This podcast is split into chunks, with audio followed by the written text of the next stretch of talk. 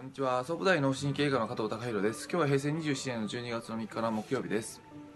えーまあ、僕自身がその勤務一代に行っていたことっていうのは、まあ、もちろん病気を治すっていうことでした。病気を治すっていうのは、まあ、特にその脳神経外科医、まあ、外科の分野っていうことにおきましては、まあ、行っている行為っていうのはすごい、まあ、シンプルっていうか分かりやすいものです、まあ、その病変があったら取り除く。あるいは、まあ、その血管を作るだとかその動脈瘤が出血しないように、まあ、処置をする、まあ、非常にあの分かりやすいあのやってること、まあ、対象はもちろんその人間といってあのナオミの人間なんですがあのやってる行為自体はその、まあ、大工さんが行うような、まあ、手作業が中心になっていきます。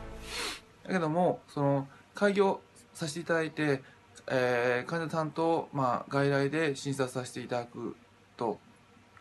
まあ、自分の行っているその患者さんに対しての行為っていうのは、まあ、そのまるっきり、まあ、仕事が変わってきます。それはそれは、まあ、もちろん、あのー、僕自身の、あのー、まあ、クリニックのスタンスですけども、えーまあ、脳卒中になってしまった人っていうのは次にあのならないようにしていく。えー、まだなっていない頭痛とかめまいとかそういう警告症状であの出ている方っていうのは今後そういった大きい病気にならないようにお話をさせていただく。えー、ということはあのやはりそのまあ警告音を消すっていうことだけではなくて頭痛とかめまいとか耳鳴り症状を良くするっていうことではなくて健康を獲得していくっていうことをあのお伝えしていくっていうことになっていくんですがまあ健康を獲得する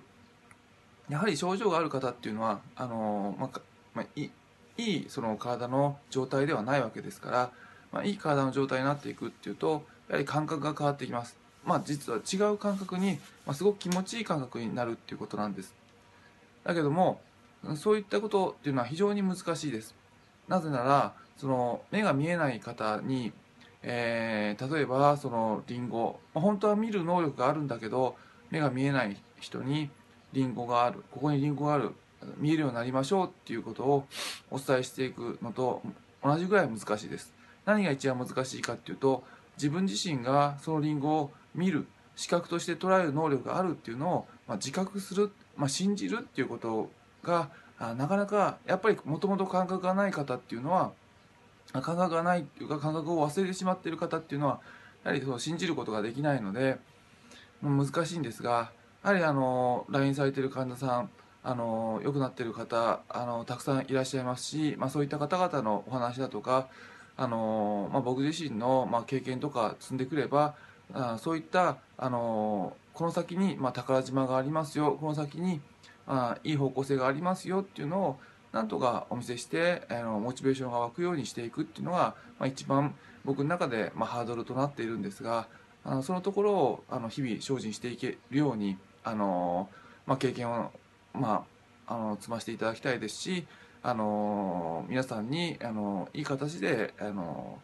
そういったあのすごく気持ちいい体のいい状態があるっていうのを、まあ、まずはあの信じてもらうっていうかそうかもしれないっていうそっちに宝宝島があるかもしれない楽園があるかもしれないっていうことをあの見ていただくっていうことができるようにあの、まあ、ちょっとあのいろいろまあ、手を変え品を変えお伝えできたらなと思います。え